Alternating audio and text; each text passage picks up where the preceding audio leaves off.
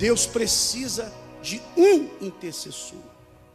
Uma única pessoa que intercede, que ora, que clama, pode mudar uma situação já estabelecida pelo mal.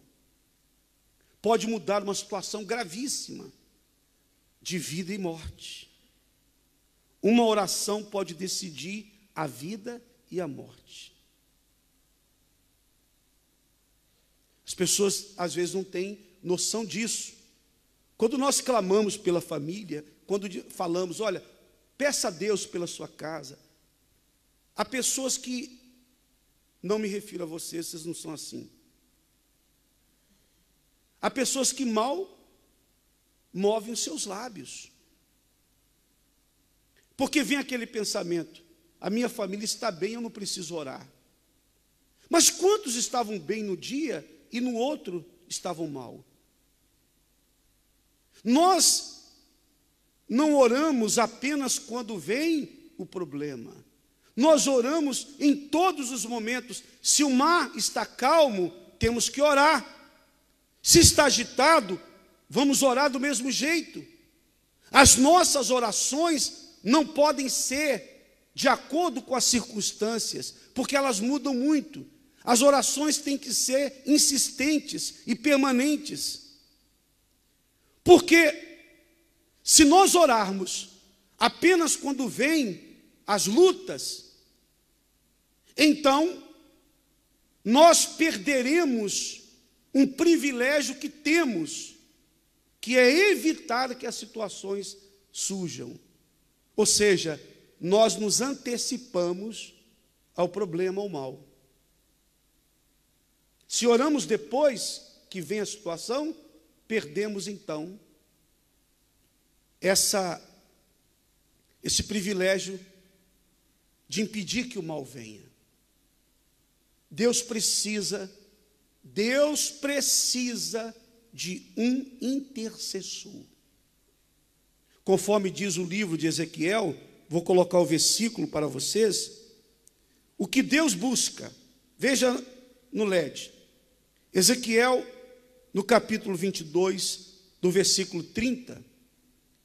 E busquei dentre eles um homem, um, um, basta um, que estivesse tapando o muro e estivesse na brecha perante mim por esta terra, para que eu não a destruísse, porém a ninguém achei.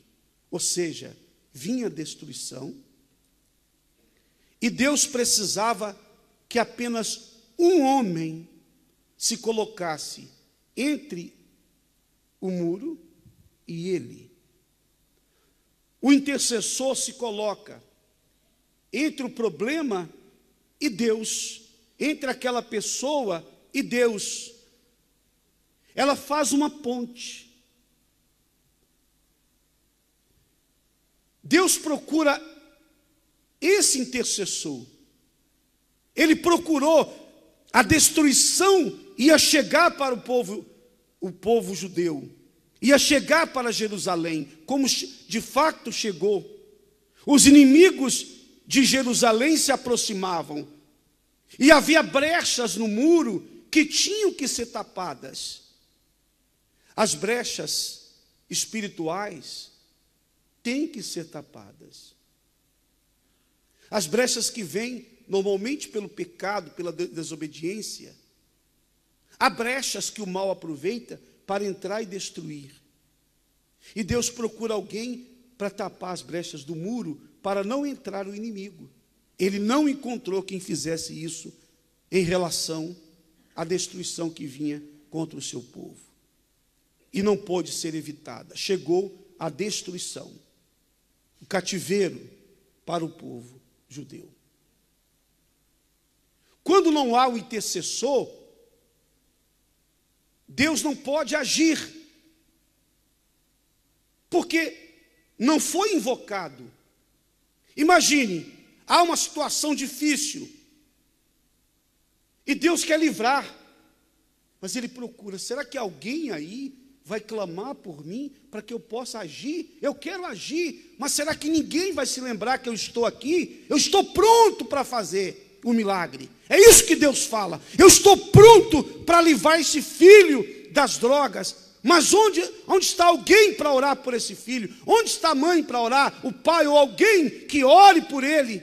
Ele procura um intercessor, uma pessoa de fé que possa ir ao altar dele e dizer: Senhor, salva aí agora o meu marido, o meu filho, porque eu não sei o que fazer. É melhor clamar e orar enquanto a situação pode ser mudada. Porque após a morte não há o que se fazer. Mas enquanto há vida, há esperança. Mas é preciso intercessor.